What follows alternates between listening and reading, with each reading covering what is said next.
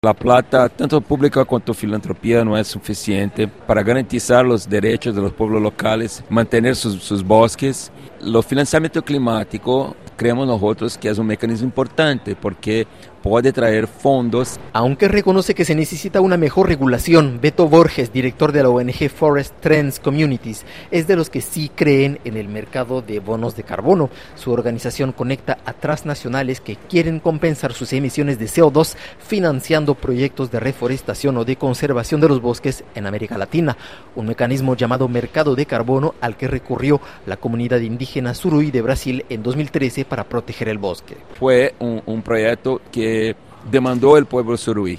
Nosotros uh, vendemos todos los bonos de carbono para la empresa Natura de Cosméticos de Brasil y también la, para FIFA de, de fútbol, ¿no? una parte menor para la FIFA. Recibimos uh, el proyecto, mejor diciendo, 500 mil dólares en la época, estamos hablando de 10, 12 años atrás. La plata que entró con la venta de los bonos de carbono se estableció un fondo fideicomiso, tuvo impacto inmediato en, la, en contener la, la deforestación. En los últimos años, sin embargo, varios escándalos mancharon la imagen de este sistema de compensación de emisiones de CO2 con bonos de mercado. En México, campesinos del centro del país no recibieron ni el 30% del dinero prometido por la petrolera BP para reforestar varias hectáreas. En Colombia, la justicia suspendió en septiembre un proyecto de bonos de carbono firmados por el gobernador de Nariño a espaldas de comunidades indígenas del territorio ancestral de Cumbal.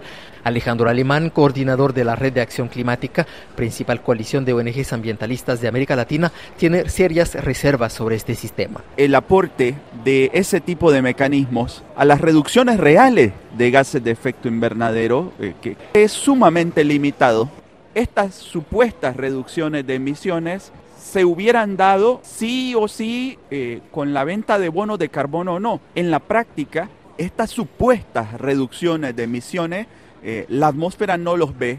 Desde nuestro punto de vista, en su gran mayoría, eh, son un juego de suma cero. Lo que creemos es que las soluciones prácticas y reales están en la reducción de emisiones, en la fuente. A pesar de estas críticas, muchos estados quieren salvar los créditos de carbono y negocian actualmente en la COP28 nuevos mecanismos para implementarlos, en particular los países petroleros que apuestan a los proyectos de compensación de emisiones de CO2 para mantener su renta petrolera.